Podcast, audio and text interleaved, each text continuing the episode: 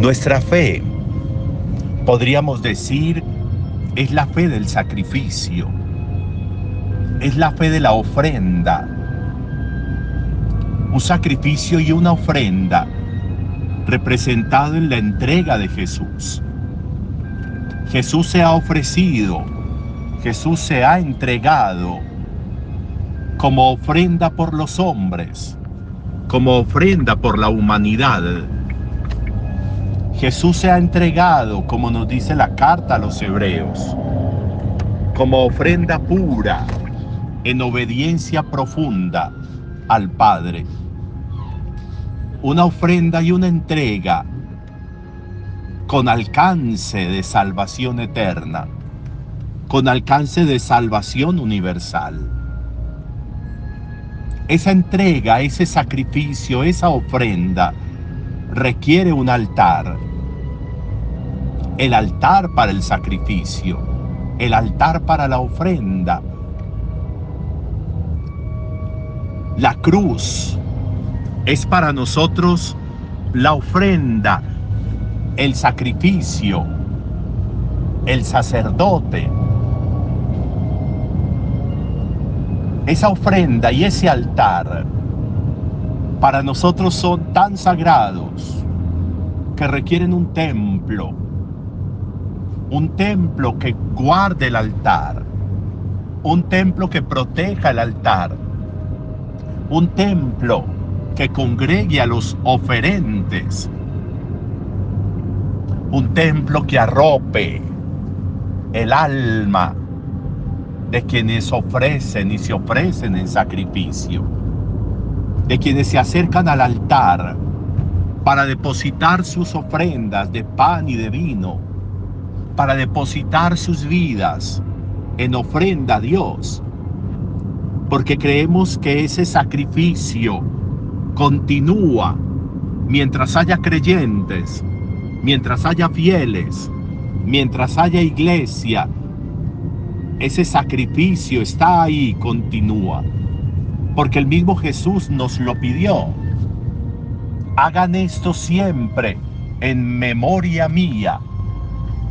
Y cuando Él nos está diciendo eso, pues nos está diciendo que para siempre ese altar sigue levantado que para siempre esas ofrendas siguen vivas, que para siempre el efecto de ese sacrificio es un sacrificio de salvación.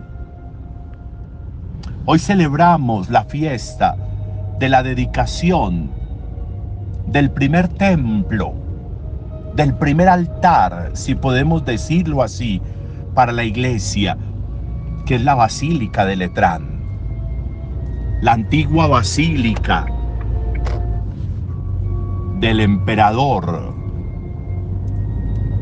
que se la entrega al Papa para que sirva de sede del papado. Esta primera basílica dedicada al Divino Salvador se convierte en la primera, el primer altar para ofrecer ese sacrificio que Jesús nos mandó ofrecer en memoria suya de nuevo para congregarnos, quienes creemos en Jesús, para llevar el pan y el vino cotidiano, para que se transformen en el cuerpo y en la sangre de Jesús, como Él nos lo mandó.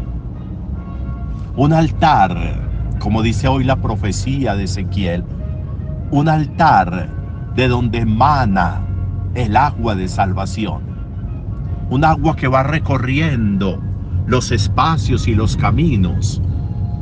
Un agua que va haciendo que germinen las semillas de árboles frutales, de plantas medicinales.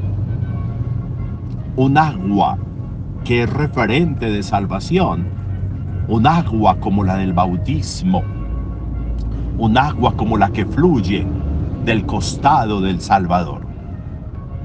Todo eso sucede en el altar. Todo eso sucede en el templo. En un templo que tiene una referencia personal también. Jesús lo repite hoy en el Evangelio. Destruyan este templo que yo en tres días lo levantaré. Ese templo, dice el Evangelio, del que Él está hablando, es el templo del Espíritu, es el templo de Él, es el templo de su cuerpo.